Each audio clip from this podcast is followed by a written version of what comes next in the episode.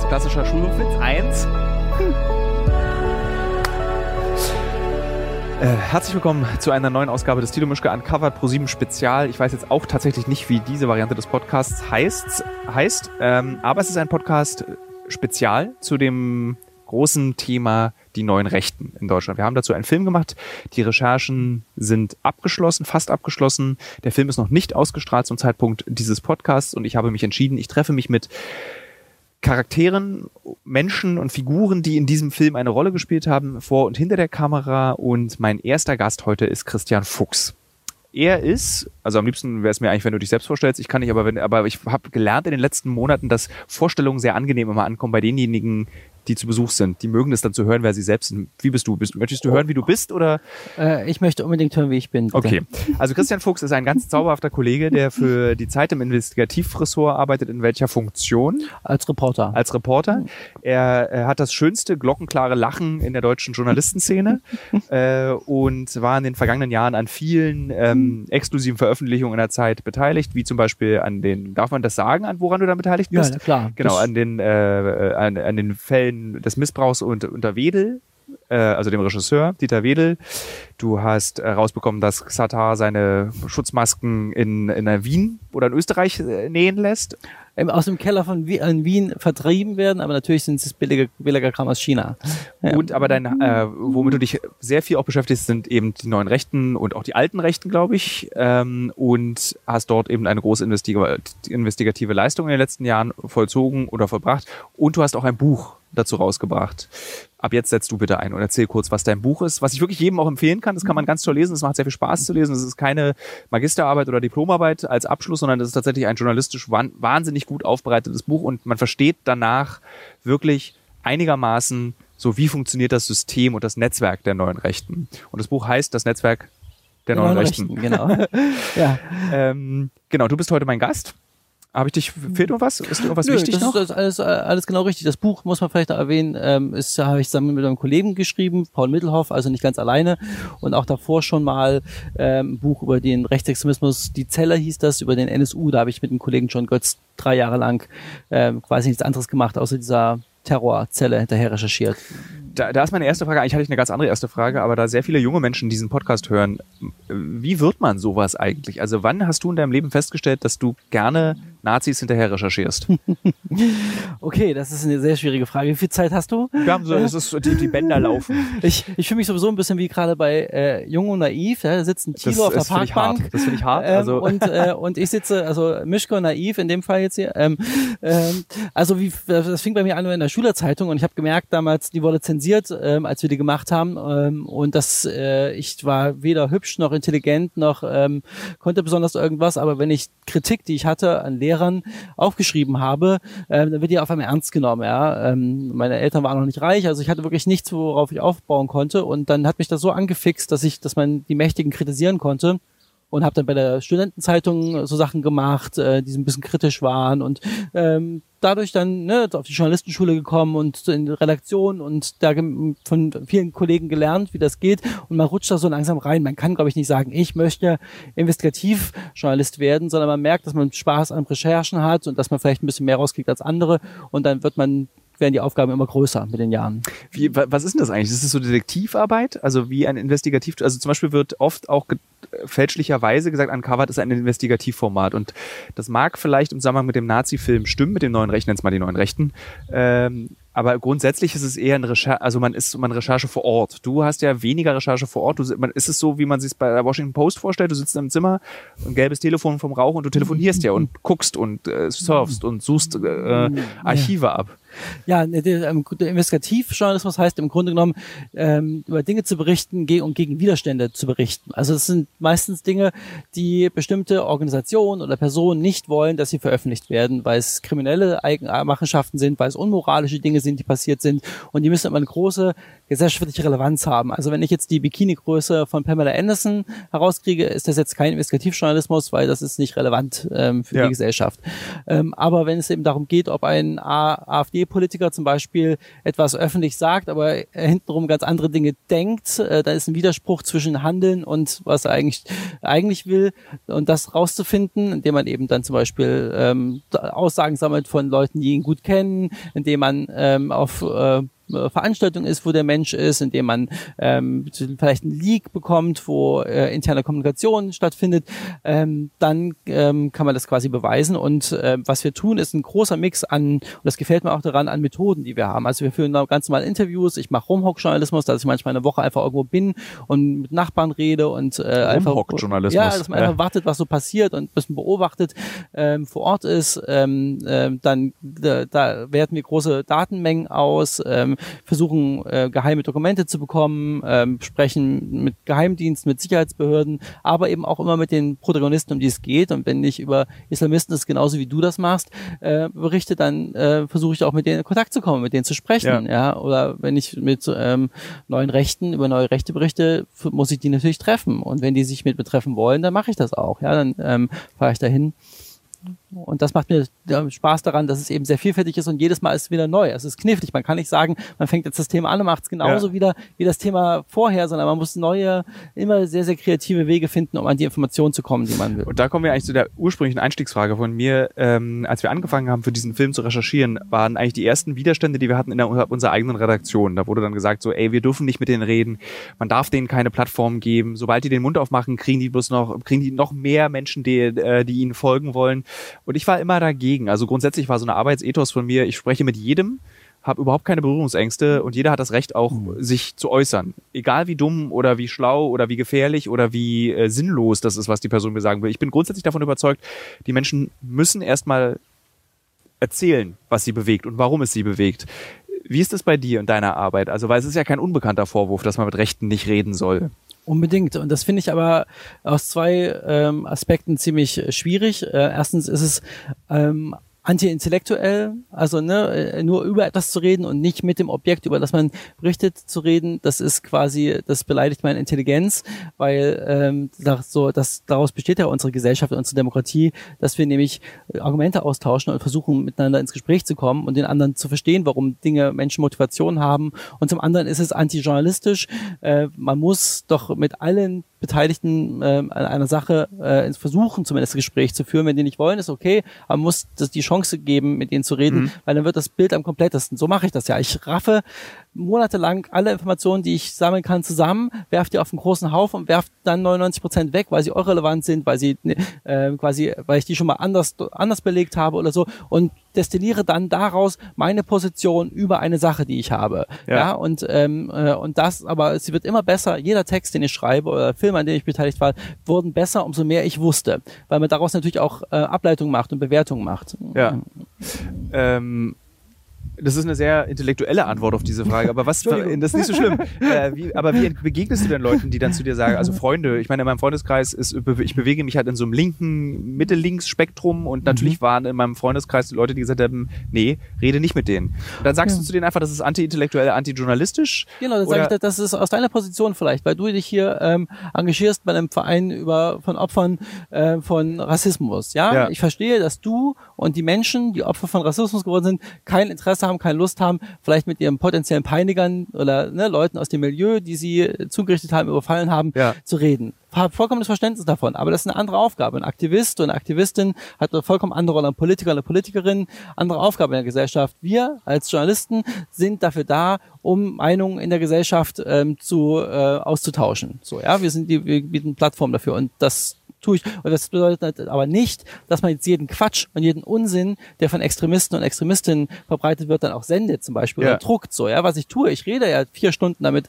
so einem äh, Protagonisten der neuen Rechten zum Beispiel und da kommen dann zwei Sätze davon in meinen Artikel, die sind sehr wohl aus, äh, sehr sehr wohl aussortiert, ja. äh, warum ich die benutze und für was die stehen dann für etwas Besonderes. Also das heißt und auch wenn jemand, also was ich auch nicht verstehen kann, was Kolleginnen und Kollegen machen, irgendein, ähm, sagen wir mal, rechter äh, übertritt eine rote Linie und provoziert mit einer Aussage, dass die am nächsten Tag auf der Titelseite der Tageszeitung ist und bei der Tagesschau auf Platz eins ist. Ja. Das ist nicht zielführend. Warum gibt man dem Platz? Warum für ihre eigenen Erzählungen, damit die ihren Quatsch da absondern können? Das würde ich nicht machen. Das ist nicht also es ist wichtig, wenn ähm, wenn ein ein Rechter, ein, sagen wir mal, äh, irgendwie so, so diffus über den Zweiten Weltkrieg äußert, dann sollte man nicht diese diffuse Äußerung abdrucken, sondern eher sich mit der Person treffen und herausbekommen, was ist die Absicht, was ist der Grund. Also man muss sich dann schon damit auseinandersetzen, was Gauland gesagt hat. Also ich meine, das, äh, Gauland ist ein Meister hm. dessen. Also er muss nur irgendwas hm. sagen über den Zweiten Weltkrieg und dann wird's gedruckt und wird sich empört und er hat gewonnen. Er sitzt zu Hause und guckt traurig in den Spiegel, weil er freuen kann er sich nicht so richtig.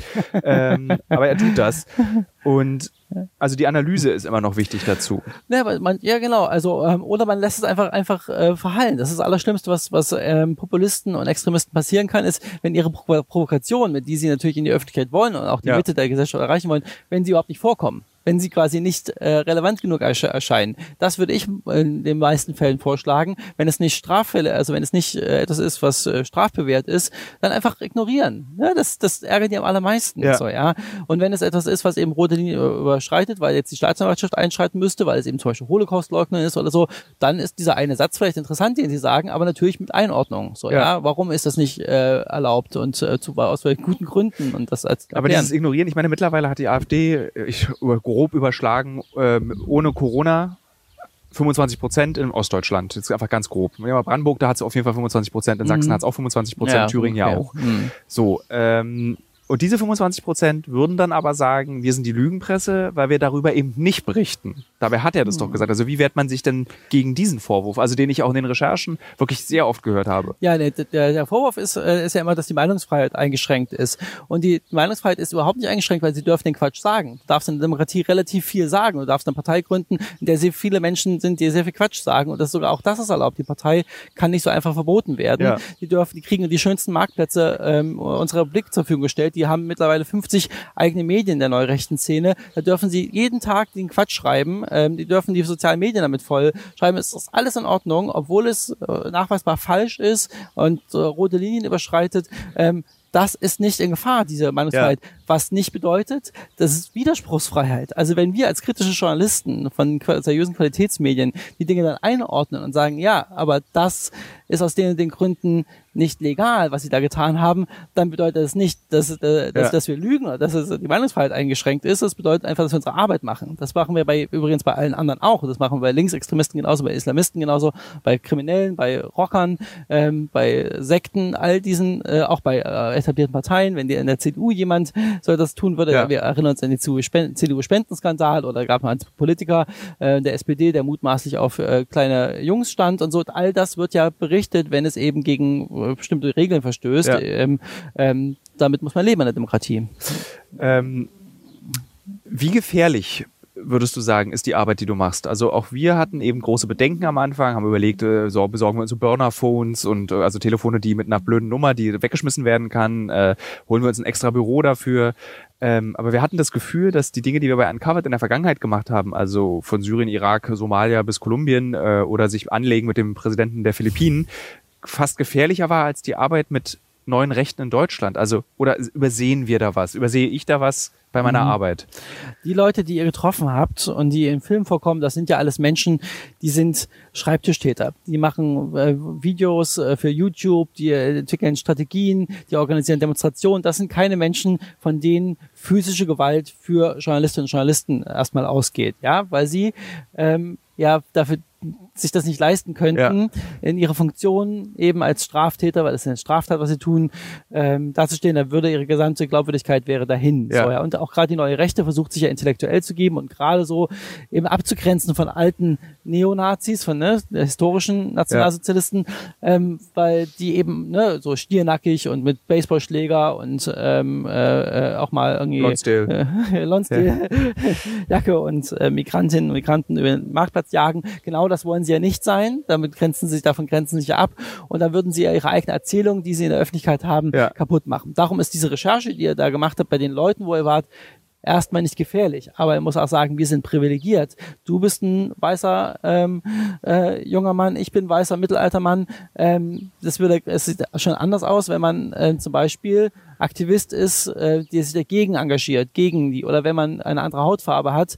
Ähm, das äh, weiß ich nicht, ob ich da in jeder Situation so ja. ähm, sicher gewesen wäre. Würdest du sagen, was unterscheidet uns vom Aktivisten? Also wie schaffst du es, weil ich habe große Schwierigkeiten, um ehrlich zu sein, meine persönliche Haltung da auch rauszunehmen. Also ist denn nicht das Offenlegen von äh, dass, dass die Recherchen von PI News Quatsch sind, dass irgendwie diese 50, äh, egal, diese Medien einfach so, dass das nicht richtig ist, dass die ähm, verlogen sind von möglicherweise die Zusammenhänge, die sie da erklären oder diese Versprechen, die mhm. sie dort machen.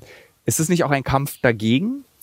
Nee, also wenn ich sagen würde, dass ich für irgendwas bin, dann bin ich für das Grundgesetz, dann bin ich für unsere Verfassung, die da, die da gilt und alles, was da äh, Angriffe darauf sind, ähm, auf unsere liberale, offene, plurale Gesellschaft, das ist schon mein, mein das ist meine Haltung, das, äh, dagegen schreibe ich an. Ja. ja, aber ich bin nicht explizit gegen eine bestimmte Strömung, eine politische Strömung. Oder ich äh, schlage nicht auf die Seite von, ähm, also man könnte ja sagen, ne, wenn man gegen über oder kritisch über Rechtsextremismus ähm, schreibt, dann ist man ja auf, ist man quasi ein Linker oder Antifa. Ja, das ist ja das Lieblingssache. Also du bist ja automatisch ein Link, genau, bist ja automatisch ich, ich Linker. Ja, ich bin ja Linksfaschist, bin ich ja, ja. wenn man äh, ähm, diesen ähm, Strategen da glaubt, der, der neuen Rechten. Ähm, das bin ich aber nicht. Ich schreibe ja auch über Linksextremismus zum Beispiel, auch kritisch so. Ja? ja. Also ich habe keine Agenda mit dem, was ich tue. Ich versuche Dinge aufzuklären und transparent zu machen, was dann damit passiert. Ob, äh, ob sich Leute zu einer Demonstration zusammenfinden, deswegen. Damit habe ich dann nichts mehr zu tun, zum Beispiel. Ob ein Richter ermittelt, äh, ein Staatsanwalt eine Ermittlung beginnt,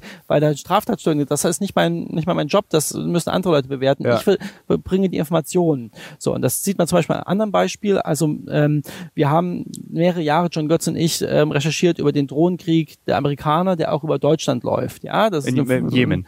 Äh, Jemen zum Beispiel, in Somalia, ähm, äh, in verschiedenen Ländern äh, in Afrika, äh, aber auch im Nahen Osten, Afghanistan, Pakistan, Waziristan.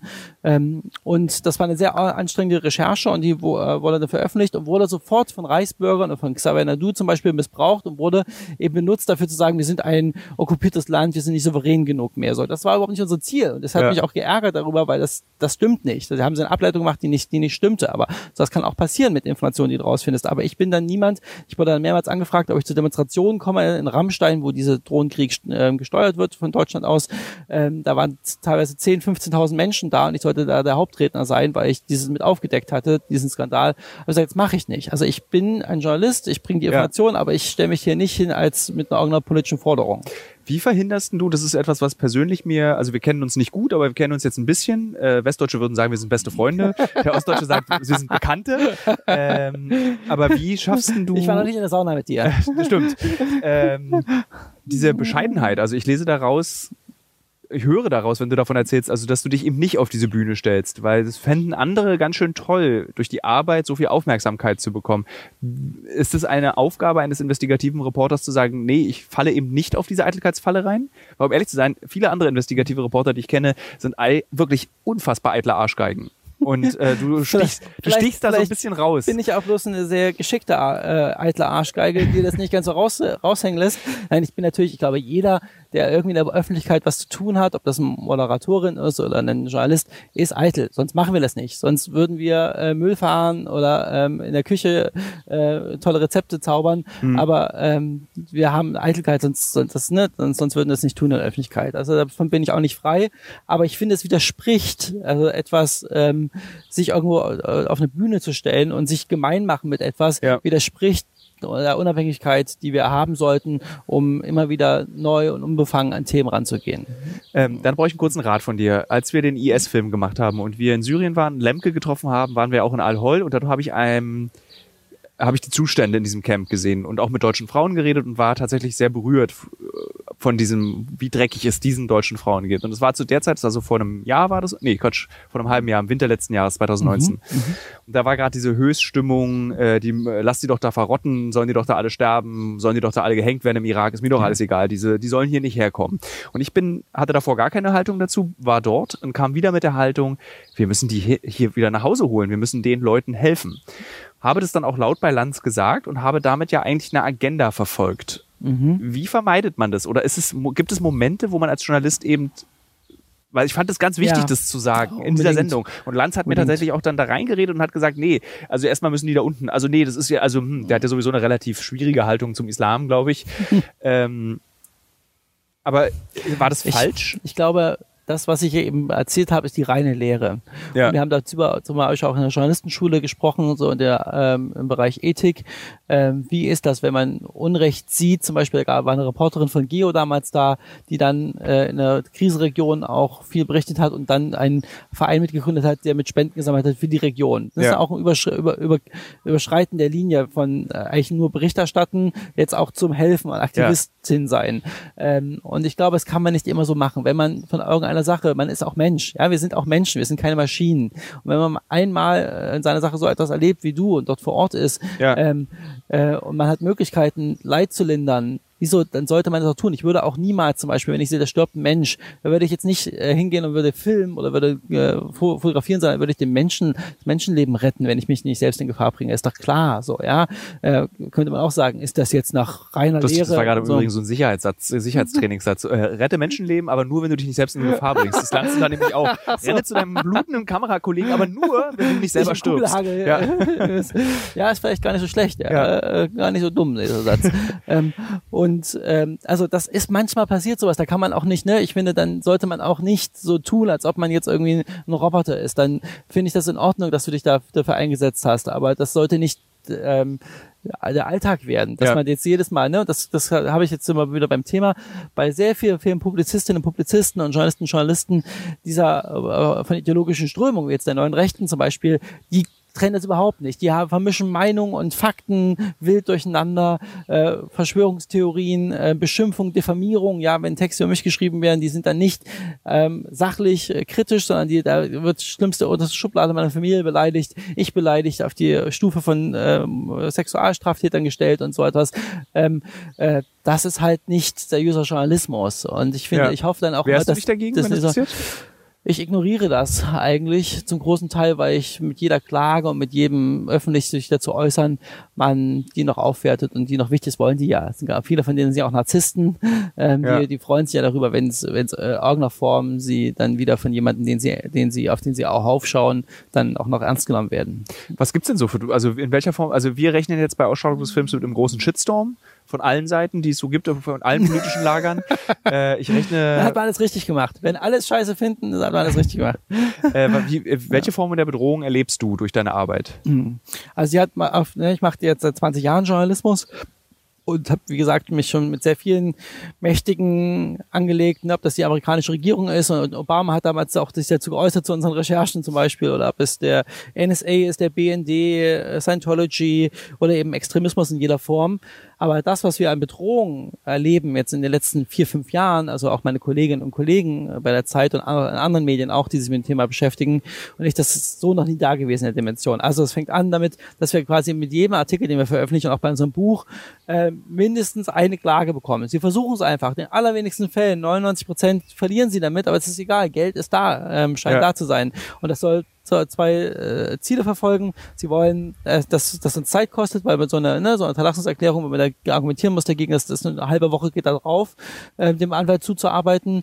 Äh, es kostet Kohle ähm, und dann, dass man sich beim nächsten Mal überlegt, ob man wieder darüber berichten will. Ja. Sie wollen es einschüchtern. Dann habe ich erlebt, orchestrierte Shitstorms von Trollarmeen organisiert. Ähm, ich habe ähm, Be- Beschimpfungen, Beleidigungen ähm, in diesen Medien, ähm, in den neurechten Medien äh, en masse erlebt. Ich habe ähm, es äh, Morddrohungen bekommen ähm, auf verschiedenen Wegen, ähm, die mich äh, erlebt haben. Also im Grunde genommen Was passiert denn, wenn du so eine Morddrohung bekommst? Also nimmst du, merkst, weißt du, das ist ja eigentlich Quatsch oder trifft einen das dann trotzdem?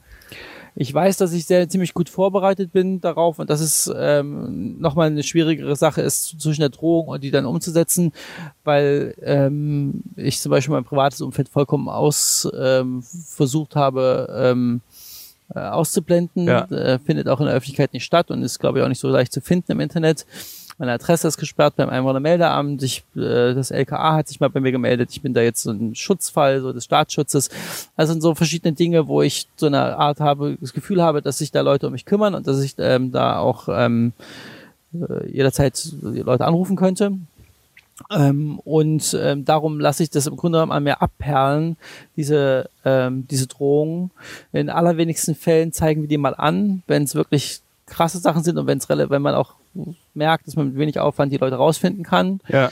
Ähm, weil ansonsten geht das ja unter. Also das wird dann, ne, das ist ja dann passiert da nichts, wenn man über Facebook erstmal jetzt den Nutzer, den originalen Nutzernamen rausfinden müsste. Das ist ein langwieriger Prozess, ja. ähm, weil die ja in Amerika sitzen und so weiter. Das ist für die Sicherheitsbehörden viel zu aufwendig, oftmals.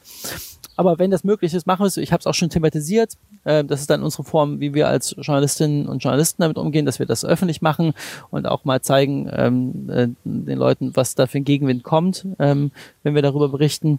Ähm, aber ansonsten kommt das eigentlich an mich persönlich nicht ran. Sonst könnte ich die Arbeit nicht machen. Ja. Ähm, ist es eigentlich dann, also äh, empfindest du auch so wie eine Form von Auszeichnung? Das heißt, dass wenn dich, wenn dich jemand umbringen will, weißt du, dass du die Arbeit richtig gemacht hast, denn jemand fühlt sich bedroht? Oh Gott, nein, das, so zynisch bin ich noch nicht. so abgewichst. In fünf Jahren. Vielleicht in fünf Jahren, Thilo, lass uns mal sprechen. Nee, es ist keine Auszeichnung. Ich würde lieber diesen Job machen ähm, und einfach ähm, sachlich aufklären über Dinge, ohne dass ich ähm, mich und meine Familie in Gefahr wüsste in diesen Recherchen zu den neuen Rechten, erst war ich so ein bisschen so, da, da ich ja fast ausschließlich Auslandsgeschichten mache und immer im Ausland mich bewege und alles viel einfacher ist ja auch im Ausland zu arbeiten. Als deutsche Journalisten ist es so, hast du immer diesen Art, man nennt es so diesen Schutzmantel. Also es, mhm. du wirst erstmal nicht so schnell erschossen, du wirst nicht so schnell entführt, weil die Aufmerksamkeit so hoch ist. Jetzt, Aber ist man nicht besonders teuer, wenn man ein deutscher Journalist ist? Es kommt auf die Region an. Also okay. tatsächlich in, äh, in Entführungsregionen wie Sahara und Nahe Osten, da ist es tatsächlich ein bisschen heikler, aber sowas wie Kolumbien mit Drogenlords reden ist einfacher oder auf den Philippinen wirst du auch nicht gleich erschossen und ins Gefängnis gesteckt, weil du eben, weil dann die Regierung, die deutsche Regierung ein. Also in der Sahara ist es eher gegenteilig. Mhm. Ähm, mhm. Jetzt habe ich vergessen, worauf ich hinaus wollte. Im Ausland hat man so ein bisschen Schutz, weil du Genau, achso, das deutsche Thema. Ja. Und dann war jetzt dieser, dieser Nazi-Film, Die Neuen Rechten, war jetzt unsere erste deutsche, große deutsche Recherche, die wir gemacht haben. Und ich hatte eigentlich erst keine Lust. Und dann wurde es aber immer besser. Und irgendwann hatte, hatte dieses Thema so ein Glow es war so fast magisch. Also man wollte noch mehr Leute treffen, wollte, wenn man dann so sich mit so Figuren wie Alexander Deptolla unterhalten hat, äh, über vier Stunden, dreimal sich getroffen hat, immer wieder dreistündige, zweistündige Gespräche geführt hat und diese Person, sich, Person sich so langsam vor einem so auszwiebelt, der dann mhm. immer mehr zu einem mhm. echten Menschen wird. Mhm. Das hat mich wirklich glücklich gemacht und mich auf eine ganz um seltsame Art befriedigt. Und ich weiß auch, das wird nie im Film mhm. vorkommen, mhm. dieses, mhm. dieses Gefühl. Aber es hat mich angetrieben, noch mehr zu arbeiten, noch weiter ranzugehen und noch mehr Gespräche zu führen und nie, oh, nicht jetzt nochmal nach Thüringen, kein Lust reicht sondern okay, vielleicht doch noch ein Gespräch. Ist das für dich auch so eine Antriebsfeder, dass du eigentlich das Unmögliche, ein, äh, ein, ein äh, linksradikaler Journalist, der du ja natürlich nicht bist, ähm, entblättert jemanden, der sich eigentlich nicht öffnet? Mhm. Das sind, das sind, ich, ich kann das sehr gut nachempfinden, diese, die, diese Momente, dass man denkt, man hat jetzt mehr rausgekriegt, als eigentlich die Gegenseite vielleicht von sich ähm, gucken lassen wollte. Mhm. Ähm, das sind, das sind äh, gute Momente, weil man dann Vertrauen aufgebaut hat, ähm, ohne dass das nicht möglich ist, ne? und so einen positiven äh, irgendwie Kokon geschaffen hat, in dem sich zwei Menschen äh, nahe kommen, auch wenn sie vielleicht politisch unterschiedlicher Meinung sind. Ähm, aber es ist nichts, was mich, was mich antreibt. Was ich eher fast immer faszinierender finde über die Jahre ist, egal egal wie man sich nähert, ob es ein Massenmörder ist, ob es ein Pädophiler ist, ob das irgendwie ein Extremist ist, wenn man den Menschen mal nahe kommt, wenn man sich gegenüber sitzt und sich in die Augen schaut, wie oft man merkt, wie viele Gemeinsamkeiten man hat. Ja. Die haben dann irgendwie, ja, die, hören die, gleiche Musik, die hören die gleiche Musik wie man selber, ne? Die haben, waren auch, auch schon mal auf dem, auf dem Philippinen und man hat dann, kann sich Sachen austauschen und das wären Menschen und das alles Leute, die mystifiziert werden und die als Monster dargestellt werden und so. Die sind keine Monster, es sind Menschen wie du und ich und ich glaube, das ist so, was ich so, klingt jetzt so ein bisschen esoterisch, was ich da so in den letzten Jahren mitgenommen hat, wenn wir mehr nicht übereinander reden würden, sondern miteinander in unserer Gesellschaft und eben nicht äh, von der Ferne hassen und irgendwelche Projektionen Leute reinlegen würden, dann würde es viel weniger von all diesen Konflikten geben, die es, äh, die es gibt. So, ja. Das ist tatsächlich auch eine Erfahrung, die ich auch gesammelt habe. Also egal wie schlimm das Verbrechen war oder egal wie dreckig es einer Person geht, am Ende kommt raus, äh, was ich dann immer sage, am liebsten eine Cola, ein Stück Kuchen und äh, die Füße lang machen in der Sonne. Und das haben wir alle gemeint. Ja. So, und das ist eine ja. äh, ne, ne, ne sehr wichtige und schöne Erkenntnis, die du aber, da sind wir beide in einer sehr elitären Lage, dass wir die Möglichkeit haben, das zu mhm. machen. Und mhm. äh, wir, wir werden dafür bezahlt, dass wir das machen, ja. weil niemand hat die Zeit sich damit mit jedem Menschen auseinanderzusetzen und macht sich eben einfach durch diese Projektion. Ähm, aber da komme ich gleich zum nächsten Punkt. Was mache ich dann mhm. eigentlich? Also nach diesen langen Gesprächen gab es selten ähm, äh, Figuren, Personalien unter diesen neuen Rechten, die mir unsympathisch waren. Also Mhm. außer die Identitären, da habe ich nicht einen einzigen getroffen, der, wo, wo ich sagen würde, okay, mit dem kann man sich wirklich mal unterhalten. Das waren alles irgendwie wirklich schwierige Soll es Gesprächspartner. aber auch da geben, äh, auch in der Szene. Ich- ich denke ja, auch, Ja, äh, ja.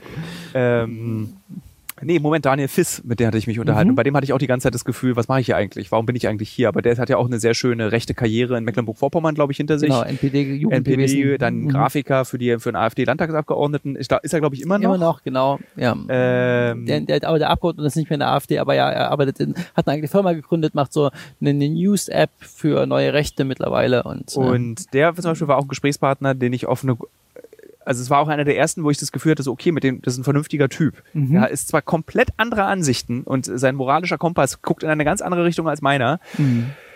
Und das hatte ich dann mehrere Male, auch mit so wirklich üblen, äh, früher Lanzerhörenden Kloppi-Nazis, ähm, die dann auch irgendwie zu okayen Gesprächspartnern wurden und zum Teil sogar sympathisch waren. Und ich war ganz, mir ging es echt nicht gut damit. So, Mhm. die müssen doch scheiße sein. Ich muss die doch scheiße finden. Das kann doch nicht wahr sein, dass ich mir vorstellen könnte, mit dem irgendwie einen netten Sonntagsspaziergang zu machen und über allgemein, also Alltagspolitik zu diskutieren. Einfach weil es mich auch interessiert hat, was seine Ja. verschrobene, meistens, Meinung zu diesen aktuellen Themen, es hat mich wirklich vom Herzen her interessiert, was er zu sagen hat.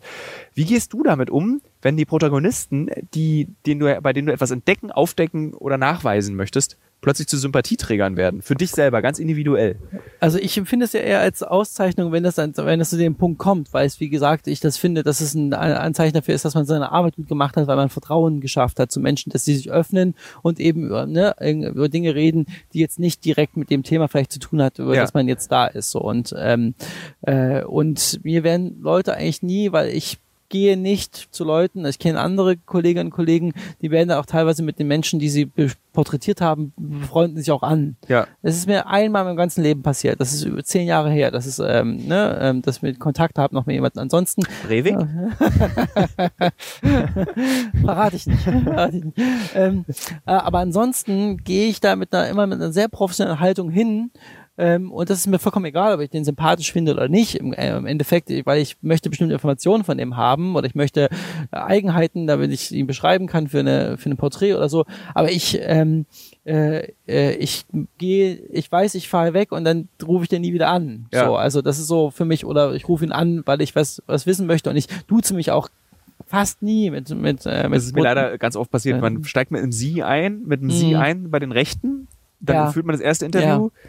Äh, Dann kommt man mit denen auch gar nicht klar und dann ist, wurde ich irgendwann wütend, weil wir weil sie mir erklären wollten, was auf dem Hakenkreuzbeutel draufsteht und ich einfach, ich finde es so, so Penela-mäßig fand und so doof, dass sie nicht dazu eingestehen, dass sie Mhm. Ja. Mhm. eben Kohle verdienen mit dem Leid von ganz Deutschland, von Tätern und Opfern. HK1, H- HRZ steht genau. drauf. Das ist, äh, du weißt, was du darin liest, ne? Ja, genau, Äh, genau. Hakan Kreuzberg heißt das. So, nein, heißt es nicht. Und da wurde ich dann wütend und dann fing ich an, sie zu duzen. Also da ist mir das dann so rausgerutscht. Und ich habe aber auch immer versucht, beim Sie zu bleiben, bin dann aber auch immer dann Ist schwierig, gerade wenn jemand im gleichen Alter ist Ja. und so, ne? In unserer Generation ist ja sie sowieso nicht mehr so da, aber das äh, ziehe ich eigentlich durch, äh, knallhart, auch wenn es manchmal schwerfällt und manchmal vielleicht manchmal rausfällt, dann äh, diszipliniere ich mich wieder, mache dann wieder weiter, weil ähm, es ist mir, ähm, es, es schadet einem dann auch beim Aufschreiben, wenn man zu sehr, egal wie, ob man positiv oder negative Emotionen, aber Emotionen mit einer Person in Verbindung zu bringen, schadet der objektiven ähm, ähm, äh, Berichterstattung über, Ja. über ein Thema. Und ähm, das, äh, ich gehe einfach, ich glaube, meine Grundhaltung ist, wenn ich jemanden treffe, äh, dass es ein professionelles und es muss professionell bleiben. Aber ich hatte, also ich bin dann auch dieses auf dem Du, oft, das hat mir auch viel gebracht. Also Mhm. Klar. Martin Lemke zum Beispiel im, Mhm. äh, in, in Syrien, er war ein einfacherer Gesprächspartner, also er meinte das auch zu uns, Mhm. ihr seid halt nicht wie die vom Stern, ihr seid nicht die wie die vom NDR. Mhm. Er, er hat uns dann nach dem Gespräch angeboten, wenn er mal wieder nach Deutschland kommt, würde er sich gerne wieder mit uns treffen Ah ja. und noch mehr erzählen. Und ich halte das manchmal Ist gut. Ist Wertvoller. Gut. In, in dem Fall Ja. ja. auch was, was du machst äh, von Art von Journalismus, wo es ganz dafür darum geht, eben mit Menschen rumzuhängen, mit Menschen irgendwie Zeit zu verbringen und ähm, so authentisch wie möglich, dass die vergessen, dass eine Kamera dabei ist Ja. und so etwas, ist das eine ganz, ganz nachvollziehbare Art und Weise zu arbeiten. Ist halt nicht meine Art und Weise Ja. ähm, zu arbeiten, aber ich muss auch nicht äh, eine Pro-7-Sendung befüllen, wo ich mit ähm, Yakuza-Leuten rumhänge und, und der kolumbianischen Mafia äh, Ja. ähm, Koks über die Grenze schmuggle. So, ja. Äh, du machst jetzt seit 20 Jahren Journalismus. Seit wie vielen Jahren beschäftigst du dich mit den neuen Rechten? Auch schon seit 20 oder war, kam das Nee, erst später? Also Rechtsextremismus ist leider ein Thema, was ich gar nicht mehr selber ausgesucht habe. Das hast du vorhin so ein bisschen Genau, so, genau- un- unterstellt, ähm, sondern ich ähm, komme wie du auch aus den neuen Bundesländern und wenn man da, ich habe lange Zeit in Thüringen gelebt. Mitteldeutschland habe ich gelernt, heißt es bei den äh, neuen Rechten. Ja, genau, Mitteldeutschland, Ja. weil es ja impliziert, dass es noch einen Osten gibt, der, der früher mal zu uns gehörte. So, ähm, genau, also ich habe dann in Thüringen gelebt und auch in Thüringen studiert und habe dann auch schon da journalistisch gearbeitet und da wollte dann immer Geschichten erzählen über coole irgendwie Comedy-Autoren und über junge ähm, Shows, die es da gibt und irgendwie äh, ja moderne Themen. Und was wollten die Redaktionen aus Hamburg oder München oder Frankfurt, was wollten die von mir? Hartz IV, Stasi, äh, Neonazis, so ja, weil das, der Osten ist halt braun, ist halt Neonazis. Das hat mich immer genervt und ich wollte genau das nicht tun. Ja. So, ja, und dann ähm, habe ich das mal gemacht, aber eigentlich versucht immer andere Themen auch äh, zu setzen und ähm, merkte dann, ähm, dass es natürlich ein Thema ist und ähm, habe dann das Angebot bekommen, für einen Film mitzuarbeiten, den der erste Dokumentarfilm über den ähm, ähm, NSU. Und bei dieser Recherche habe ich gemerkt, dass es für einen Vorteil ist, dass ich aus der Region komme, aus nämlich 20 Kilometer entfernt da, wo Uwe Böhnhardt, Uwe Mundlos und Beate Zschäpe aufgewachsen sind. Ähm, äh, selber aus der Region zu kommen und zu wissen, wie diese Jugend in den 90er Jahren aussah ähm, im Osten. Mhm.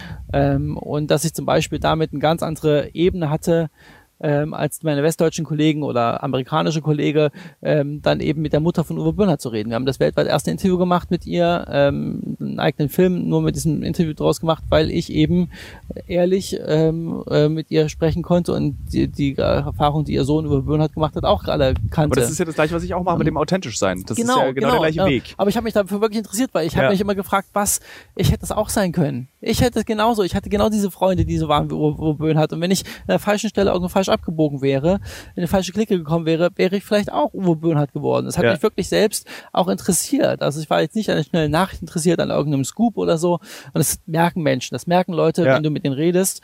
Ähm, und dann merkte ich, dass es mal vielleicht einen, einen Vorteil hat, ähm, dass ich mich mal auch manchmal mit ähm, Rechtsextremismus beschäftige und dadurch, ne, weil es dann so ein großes Thema war, der äh, NSU hat man dann da weitergemacht und ist dann da so reingerutscht, obwohl ich es eigentlich nie wollte. Ich wollte nicht der Nazi-Onkel vom Dienst werden. So, aber mittlerweile ähm, hat man dann eben auch ein Wissen aufgebaut und kennt die Strukturen ziemlich gut und dann fällt Ja. es auch leichter, Dinge rauszufinden.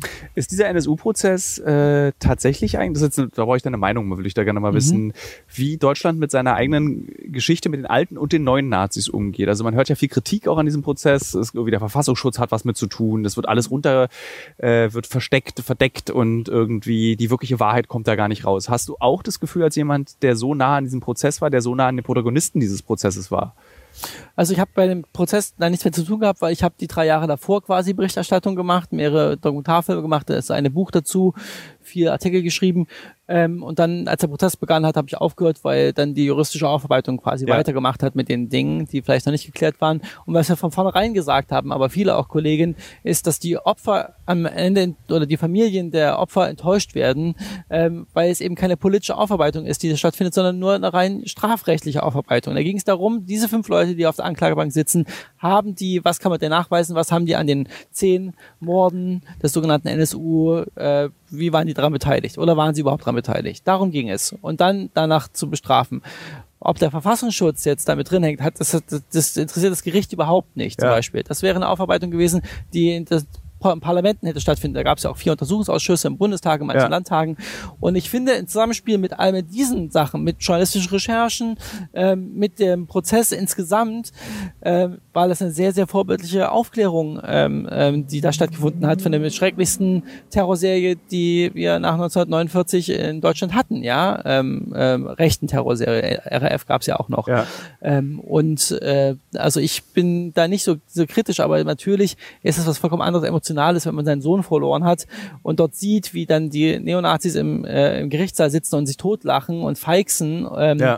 So, äh, das ist das Schrecklichste, was man sich vorstellen kann, wahrscheinlich als Mutter oder auch als Vater. Ähm, darum möchte ich nicht darüber urteilen, äh, ob äh, wie diese Familien das finden, aber ich als- als Unbeteiligter von außen fand das eigentlich wieder sehr vorbildlich und auch die Mühe, die sich das Gericht gemacht hat über so viele Jahre. Man gab es mal so einen großen Prozess, ja, in dem so viele Zeugen und Zeuginnen gehört wurden, ähm, dass nicht besonders viel mehr Neues rauskam, ist jetzt nichts äh, Ja. äh, Ungewöhnliches, weil das Ermittlungsarbeit findet davor statt, das macht die Polizei, das Gericht entscheidet dann bloß, glauben wir diesen Ermittlungen der Polizei und ähm, setzt das Strafmaß fest. Also das und das ist passiert. Wir haben ja unter anderem einer der Gründe, warum wir den Film gemacht haben für ProSieben, ist auch der rechte Terror, den wir in Deutschland mhm. haben und versuchen zu verstehen, wie das eigentlich passieren konnte, dass es diesen Terror überhaupt gibt. Also diejenigen, die auf die Straße gehen gegen islamistischen Terror, verbreiten mehr Terror in Deutschland als der islamistische Terror. Also so, ich, ich glaube, es gibt mehr Todesopfer mittlerweile durch rechten Terror als durch islamistischen Terror. Ja. Also absolut. Faktisch ist es so. Ähm, stehen denn eigentlich NSU, äh, Lübcke-Mörder, Hanau, Halle, äh, Timo S., stehen die alle in einer Tradition oder sind, kann man das gar nicht in so eine Reihe setzen? Also du würdest jetzt zum Beispiel Islamist Terror, islamistischer Terror wird immer unter dem Deck, also unter dem mhm. großen Decke des Islams äh, gepackt, dass da verschiedene Gruppierungen dran arbeiten, ist, glaube ich, den wenigsten mhm. deutlich. Aber wie ist es bei rechts? Ist das mhm. so auch so alles eine Ideologie, zu, die zu NSU, Hanau, Halle führen? Mhm. Oder sind es verschiedene Strömungen, die auch eben das als Ergebnis haben? Das ist sehr ähnlich wie im Islamismus. Das ist eine sehr, sehr plural, also sehr, sehr unterschiedliche ähm, Akteure innerhalb auch der Extremrechten in Deutschland. Und ähm, es gibt Verbindungslinien, zum Beispiel zwischen den mutmaßlichen ähm, Mördern von äh, Walter Lübcke, ähm, Stefan E. und ähm, äh, Markus H., ähm, die sind stammen aus der klassischen Neonazi-Szene, in der auch Mundlos und Böhnhardt äh, und Schäpe waren. Und die, es gibt auch Verbind Leute Verbindungslinien zwischen diesen Szenen in Kassel, wo die kommen, und der Szene in Thüringen, aus denen ähm, die drei NSU-Leute kamen.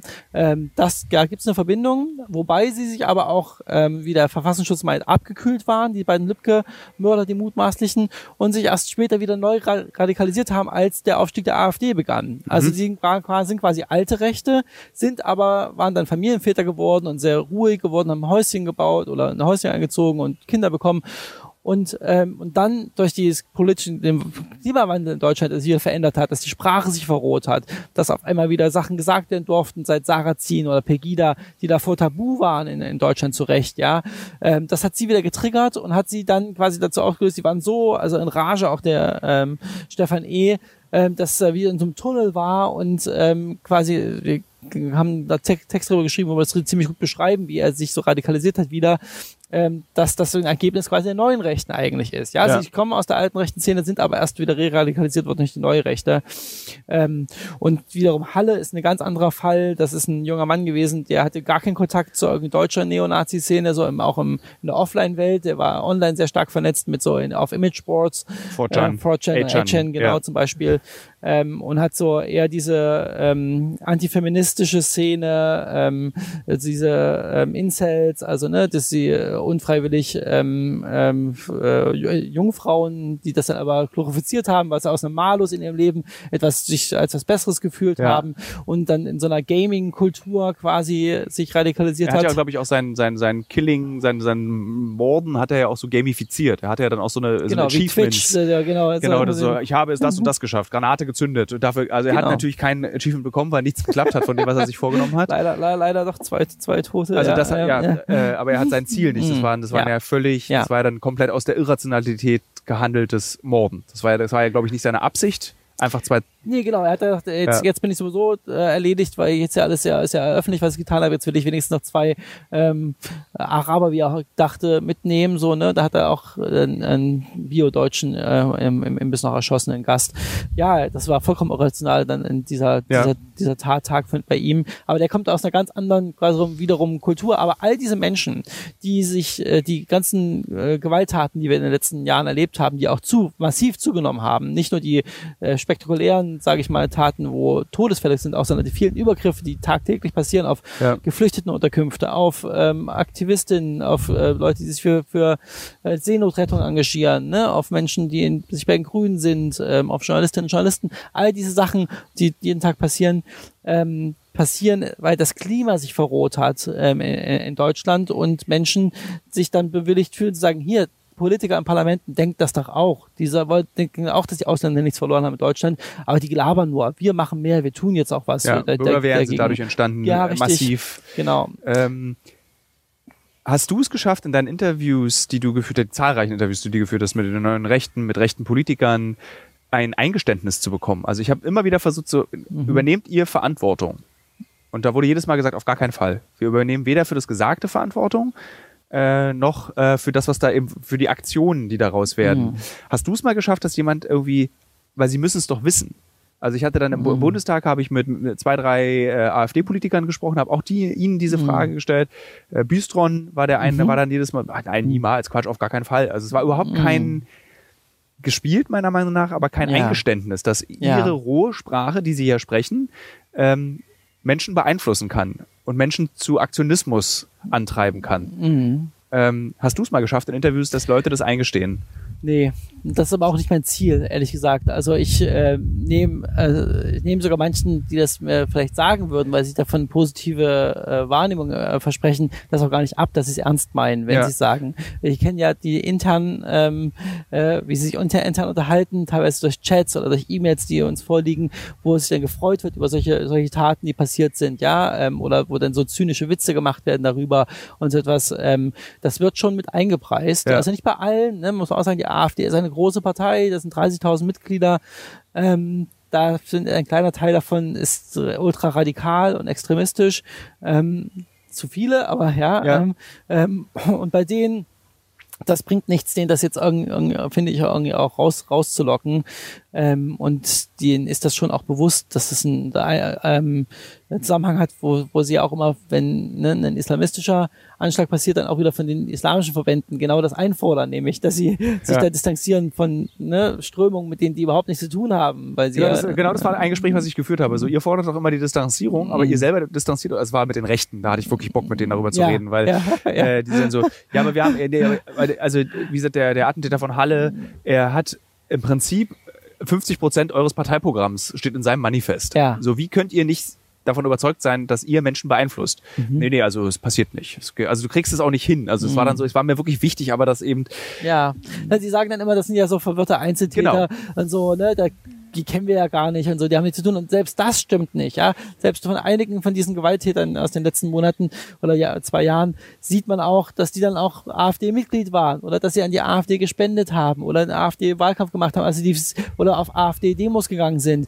Sie fühlen sich also auch mit ihren öffentlichen ähm, Bekundungen Ja. sogar auch eine Nähe zu dieser äh, zu dieser Attentäter St- von. Christchurch, der Martin Ja. Sellner Geld überweist. Genau, So. genau, richtig. Und der auch in seinem Manifest dann auch äh, den großen Austausch benutzt, eine Verschwörungstheorie, oder eine Verschwörungstheorie will ich nicht mehr sagen, sondern Verschwörungsmythos, ähm, den die Identitären groß gemacht haben in Frankreich, in Österreich, in Ja. Deutschland. So, ja, also das ist, da gibt es ganz direkte Bezüge ähm, ähm, zu den Theorien der neuen Rechten. Und Martin Sellner, also der, eben der, ich würde sagen, ein, eine der Ikonen des europäischen identitären Bewegung Mhm. aus Österreich. Welche Funktion hat er? Der, er ist ja der Vorsitzende, also es Das ist ist ja Co-Vorsitzender, wenn sind zwei Vorsitzende, er ist einer davon in Österreich, ja. in Österreich, genau, hat aber äh, europaweiten Einfluss, weltweiten Mhm. sogar. Ähm, und wenn du ihn darauf ansprichst, auf diese Spende, dann sagt er eben, ja, was kann ich dafür, wenn irgendein Verwirrter mir Geld überweist? Also so, es reicht, also aber das, dann hast du auch als Journalist kein Argument, beziehungsweise bist du als Journalist unklug an das Gespräch rangegangen, wenn du mit so einer Frage einsteigst. Ja, nee, überhaupt nicht, finde ich gar nicht. Man kann diese Frage schon stellen, aber wa- was ihr halt, ähm, Du kriegst immer, halt- ja. immer versucht rhetorisch sich herauszureden, ist, natürlich sagt auch niemand, dass du den jetzt angeleitet hast, da jetzt in Neuseeland ähm, 80 Menschen oder ähm, für, für, äh, 40 fünf- oder- 50, ich ja. glaube 50 waren in, in zwei Moscheen umzubringen. Das sagt auch niemand. Aber es zeigt, dass sich jemand, der solche Taten tut, euch nahe fühlt. Also sich euch mit euch äh, verbunden fühlt, sonst würde euch ja nichts ähm, überweisen, so kein Ja. Geld überweisen. Und diese Verantwortung müsst ihr euch schon anziehen, so ja. Ihr scheint, wenn ihr wenn ihr das nicht wollt, dann müsst ihr anderes eure Rhetorik ändern. Dann müsst ihr eure aufhören mit euren Verschwörungsmythen, die, die gefährlich sind, die zu sowas führen. Ähm, weil ansonsten würdet ihr immer sowas wieder hervorbringen. So, auch wenn ihr das nicht wollt. So, ja. Ja. Hat denn dieser Populismus, hat der noch eine Zukunft in Deutschland? Hat der eine Zukunft in der Welt? Also wir haben, ja- ich finde, Mhm. also persönlich, wenn ich mir meine so äh, Lieblingsländer wie zum Beispiel Brasilien angucke äh, oder Ungarn ist auch ein Land, was ich sehr mag. Mhm. Orban, äh, Bolsonaro. ähm, du hast Trump in den USA, du hast Duterte auf den Philippinen. Ähm, du hast mittlerweile sogar eine sehr starke Rechte in Japan, die es schon immer gibt, die jetzt aber Mhm. an Macht gewinnt in Japan. Ähm, ist das der Höhepunkt, den wir gerade erleben? Oder ist das ein, ein zeigt, zeigt das irgendwas an? Kommt da Mhm. noch was anderes? Ist eine sehr, sehr, sehr, sehr schwierige Frage, weil ich natürlich auch leider keine Glaskugel besitze. Ähm, ich habe so zu meinen Freunden zu Silvester gesagt, ich habe so das Gefühl, 2020 ist so das Jahr, wo ähm, wir über den Peak drüber hinweg sind, so was so die Radikalisierung und die Polarisierung der Gesellschaften ähm, angeht und dass der Populismus sich quasi totgelaufen hat so ein bisschen, weil sie immer radikaler werden müssen in ihren Forderungen und in ja. ihren Handlungen und das ist, geht irgendwann nicht mehr. Das sieht man ja auch bei so Teilbewegungen wie identitären Bewegungen. Die sind ja quasi nicht mehr existent, ja, die schaffen es nicht mehr durchzudringen mit ihren Aktionen. Die Aktivistinnen und Aktivisten laufen weg, die schaffen keine neuen zu finden, mussten ihr Vorzeigeprojekt in Halle zumachen, ihr Haus werden beobachtet vom Verfassungsschutz, vielleicht sind schon V-Leute drin und so. Also die sind quasi im Grunde im Tod, ja. ähm, also, also als Gruppe. Und, ähm, und das waren so für mich so Anzeichen, auch die AfD zerliedert sich selbst, passiert, was in jeder Partei passiert, so Richtungskämpfe passieren und so. Das ist ja in jeder politischen Strömung so. Und das waren so für mich so ein paar äh, gute Anzeichen. Und dann kam Corona, ähm, mhm. die jetzt eine ganz neue Form, wieder eine ganz neue Querfront von Leuten, die ein ziemlich geschwurbelt glauben, auf einmal zusammenführt hinter einem großen Thema. Und das ist gefährlich, das kann man überhaupt nicht voraussehen, was daraus noch wird aus dieser, äh, gerade wenn sich politische Lager übergreifend da Leute zusammenfinden äh, und Reichsbürger mit Impfgegnern äh, wiederum, also, also das ist so eine wilde Mischung, die wir vorher noch nicht kannten. Darum kann ich das nicht sagen, aber ich glaube, dass der Populismus leider äh, sehr einfach hat gerade in der Welt, weil die einfach so komplex geworden ist und so alles global zu äh, verstehen ist. Das ist selbst für uns Menschen, die uns jeden Tag beschäftigen, dafür bezahlt werden, Dinge zu verstehen und sie äh, zu, äh, wiederum anderen Leuten zu erklären, schwierig teilweise Sachen zu verstehen ja. und zu durchdringen. Und wie soll das dann jemand, der zehn Stunden an der Kasse sitzt im Supermarkt, der abends kaputt nach Hause kommt, das noch schaffen ähm, zu verstehen, wenn wir es schon damit Schwierigkeiten haben? Und das ist immer gute Zeichen. Verunsicherung sind immer gute Zeichen für Populisten. Ähm, und das sind gerade sehr unsichere Zeiten, in der wir leben. Ich finde ja diesen Begriff die neuen Rechten relativ irreführend, weil die neuen Rechten, das klingt so wie irgendwas, was eben mit NSU entstanden ist, aber was, es stimmt ja gar nicht. Die neuen Rechten beschreibt ja eine, eine Strömung der Rechten, die es seit den 50ern in, der, in den alten Bundesländern gibt. Ähm, Genau, soll ich kurz ja, sagen? Ja. Die neue Rechte ist äh, quasi in den 50er Jahren entstanden äh, mit einem Buch, die heißt Konservative Revolution, in dem wurde versucht zu zeigen, man kann in Deutschland extreme rechte Position haben. Ne? Das ist vier Jahre nachdem Nazi-Deutschland ja. untergegangen ist, muss man dazu sagen, oder, ähm, ähm, oder fünf Jahre in dem Fall. Ähm, und äh, aber man muss kein Nazi sein. Also man kann extremer Rechter sein. Ähm, da wurden so äh, Denker versammelt, die quasi ähm, ah, jetzt haben wir viele der, der Nachwuchs, äh, der hier. Was wissen wir? Kinderlahm ist Zukunftsmusik. ähm, ähm, ja, also die, die, die Neurechte, die haben versucht, eben Denker zusammen zu, zu die waren auch Antidemokraten, die waren teilweise Antisemiten, ähm, aber sie waren gegen Hitler in, ja. im Dritten Reich ähm, und daraus quasi zu zeigen, man kann in Deutschland wieder. Sind das so Stauffenberger? Ähm, also das ist so diese Stauffenberg-Generation? Ja, genau, Stauffenberg wird auch, der der ist nicht Teil der konstitutiven Revolution, aber das ist auch, der wird da sehr verehrt, zum Beispiel auch von der, von der AfD oder von den neuen Rechten, weil er gilt als Volksheld in Deutschland, aber er wollte jetzt nie äh, einen demokratischen Staat sein. Er wollte, er fand nur die Art und Weise der militärischen Kriegsführung von Hitler ja. nicht in Ordnung, so, ja, weil er war auch ein Nationalsozialist eigentlich. Darum finden das ja die neuen Rechten ihn auch ganz gut, weil, mhm. ähm, ähm, ja, und, äh, und dann äh, gab es die ganze Zeit parallel zu den Neonazis, die ja sehr, die man, die jeder kennt, ja, weil die auf der Straße aktiv waren, haben die neuen Rechte halt im Hintergrund in Denkzirkeln, in ihren eigenen Medien, in Akademien, in Denkfabriken quasi die Theorien ausgearbeitet und immer ja. auf den historischen Moment gewartet, wo sie ihre Theorien quasi in die Breite bringen können. Und da gab es dann eben 2014 historische einmalige Situationen, die haben es schon vorher schon ein paar Mal versucht, sind damit nie durchgedrungen ähm, mit der äh, mit den großen ähm, äh, Migrationsfrage, die wir da hatten, also wo eine gro große Gruppe von neuen Menschen nach Deutschland gekommen ist ähm, und wo Leute, viele Leute wieder verunsichert waren, was ich eben schon sagte, Verunsicherung ja. und dann eben auf die Straße gegangen sind, bei Pegida zum Beispiel in, in Dresden und dann haben sie relativ schnell das genutzt und haben es unterwandert. Auch, auch die AfD war ja keine neurechte Partei, als sie gegründet wurde. So, sie so waren ein bisschen Euro, eurokritisch, Euro ja, genau. Professoren. Wir haben das mal nachverfolgt von den 18 Gründern. Es waren nur Männer, alte weiße Männer, ähm, äh, die die AfD gegründet haben, sind noch war neulich noch eine Person überhaupt nur AfD-Mitglied. Die anderen sind entweder gestorben oder ausgetreten oder rausgedrängt worden aus der ja. Partei. Ja, also das ist eine vollkommen andere Partei heute als 2013. Und ähm, und die wurde auch relativ schnell unterwandert von diesen völkischen neurechten Leuten so, ja. Und weil die natürlich auch Probleme hatten, ähm, Mitarbeiter zu finden, ja. weil die für auf den Erfolg waren die gar nicht eingestellt. Und dann wo haben sie die gefunden? In diesen Denkfabriken, in diesen Medien, in den aktivistischen Bewegungen wie zum Beispiel der identitären Bewegung. Und dadurch viel durch die Mitarbeiter ist diese neurechte Ideologie dann auch in die Parlamente eingezogen zum Beispiel. Und, äh, und das ähm, ähm, quasi ist der große Unterschied zu den alten Rechten, so Neonazis, die es nie geschafft haben, in die Mitte der Gesellschaft vorzudringen. Die waren mal kurz in einem Landtag irgendwo, die NPD oder die Republikaner, sind dann schnell wieder rausgeflogen. Waren eher Witzfiguren. War ja, ja man genau. fand ja fast witzig, was man da gelesen hat. Da war da einer war ein Steuersünder, der andere war ein Sexualstraftäter, da war einer besoffen und so. Die hat man ja nie wirklich ernst nehmen können. Ja, ja. auch ideologisch waren die nicht in der Weise geschult, wie jetzt große Gruppen von Leuten aus der neuen Rechten. Ja. ja. Sag ich da, was, was war nochmal das, genau, was die neuen Rechten so, sind, genau. Und genau. dieses, äh, ist, muss eine Gesellschaft, also ich, es gibt ja auch diese Debatte, dass man, äh, also zum Beispiel meine sehr linken Eltern sagen, man muss nicht mit solchen Leuten reden, man da muss nicht mit denen, diese Gesellschaft muss diese Sachen nicht aushalten. Aber mhm. muss eine Demokratie, eine Bewegung wie die neuen Rechten aushalten? Weil ich, ich kenne kein Land auf der Welt, was solche nationalistischen Strömungen nicht auch hat. Also jedes Land ja. hat genau das. Es ist nur, das sage ich auch gerne den, äh, den, mit, den, mit den Nazis, mit den neuen Rechten, mit denen ich Interviews geführt habe, ihr habt euch einfach das falsche Land ausgesucht. Ey, wenn ihr das in Tschechien machen würdet oder in Polen hm. oder in Ungarn, kein Problem. In Frankreich, ihr könnt da, könnt, da könntet ihr so viel Hitler fahren und euch in euer Zimmer hängen, aber ihr könnt halt nicht in Deutschland mit dieser Vergangenheit diesen Nationalismus so leben, wie ihr wollt. Ja, darum, darum erklärt er die neue Rechte eben anders. Sie, sie, sie grenzen sich ja von den historischen Nationalsozialisten ab, ja. weil sie eben sagen, es, es, ja, sagen sie alle, aber am Ende im Off-Gespräch hinter der Kamera haben sie mir erzählt, na klar, habe ich zu Hause hier Wehrmachtsbücher und irgendwie so eine schöne Hitlerflagge gefällt mir, also die Hakenkreuzflagge. Ja. Das haben sie trotzdem alle da, auch wenn sie sich davon abgrenzen und sagen, der Holocaust war das Schlimmste, was je Deutschland passieren konnte aber ich glaube ihnen das einfach nicht. Also so, zumindest mit denen, mit denen ich gesprochen habe, es mhm. ist so, sie sind alle in so einem Militaria-Sammelzirkus, äh, wo irgendwelche Wehrmachtshelme sich auf dem ja. Weihnachten, also es ist so ganz seltsame Szene ist es eigentlich auch. Mhm. Also weil sie auch ihren eigenen ähm, Ansprüchen nicht gerecht wird, ganz oft. Ja. Neues Thema. Nochmal zurück zu dem Ursprung. Also muss unsere Gesellschaft, muss eine Demokratie sowas ertragen können?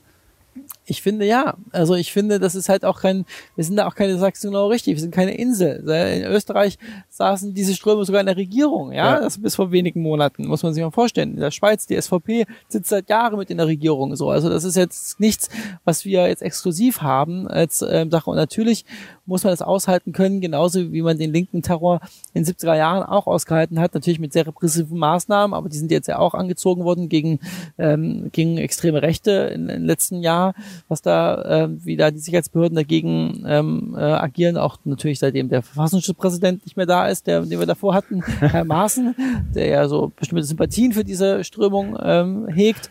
Ähm, ähm, ja, und wir werden das auch aushalten. Die Demokratie ist so stark, die wir haben, da glaube ich ganz, ganz fest daran. Und sie ist wehrhaft. Und das merke ich auch immer, das, das gibt mir auch so einen Glauben an unser Land zurück, wenn ich mit dem Buch zum Beispiel auf Lesereise bin und in kleinen Orten bin, ja, in, ähm, da kommen dann 100 Menschen in einem Ort, wo 2000 Leute wohnen, kommen 100 Leute, bezahlen da Eintritt dafür und wollen danach noch zwei Stunden mit mir diskutieren darüber und dann erzählen sie mir von den kleinen Projekten, dass sie jetzt einen Haus, was sie, ähm, was irgendwie, wo mal früher jüdische Mitbürger gewohnt haben, wieder reno äh, restaurieren und ähm, ähm, so etwas zum Beispiel, oder dass sie sich für Geflüchtete einsetzen und das sind ganz normale Menschen aus der Mitte der Gesellschaft. Mhm. Ähm, und da denke ich mal, ja, wie toll ist, äh, ist eigentlich dieses Land und wie wachsam sind viele von den Bürgerinnen und das muss man auch immer sagen. Die sind zwar laut, äh, die sind zwar extrem und man ähm, hat so einen Grusel, immer wieder sich damit zu beschäftigen, das sich anzuschauen, aber es ist eine, immer noch eine fucking Minderheit. Ja, es ist irgendwie äh, so ähm, äh, 13 Prozent hat die AfD auf Bundesebene bekommen. So, ne? Das ist nichts, wovor man Angst haben muss. Ich finde es ein zauberhaftes Schlusswort. Vielen Dank, Christian. Oder Herr Fuchs, wie ich heute gelernt habe. äh, es war ein sehr schönes Gespräch und äh, danke, dass du mitgeholfen hast und dass wir diesen Podcast zusammen machen konnten. Vielen Dank für eure Arbeit.